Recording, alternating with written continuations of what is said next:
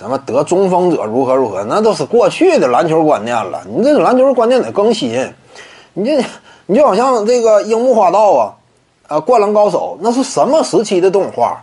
九十年代的动画，而且九十年代的动画，它的作者篮球观念，甚至有可能是八十年代的，对不对？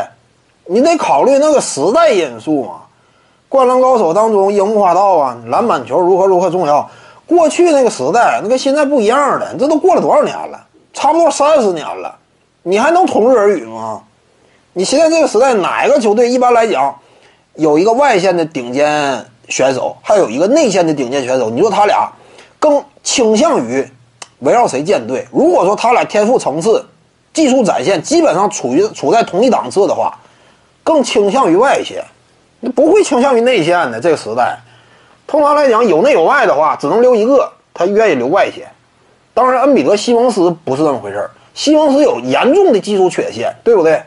你得考考虑到时代因素，你不能跨越时代谈的。像你说得篮板者得天下呀，庄神·德拉蒙德一直信奉此道，没有想到自己被一个二轮签就被换走了，对不对？庄神·德拉蒙德从小可能看着《灌篮高手》长大的，结果发现时代已经变了。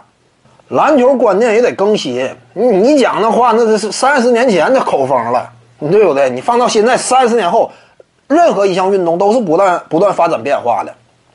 尤其篮球，篮球呢，NBA 又是一个商业联赛，商业联赛，它在规则的探索上肯定更加倾向于为球迷的观赏这个角度去服务，争取提高比赛的观赏性。因此呢，什么比赛有观赏性？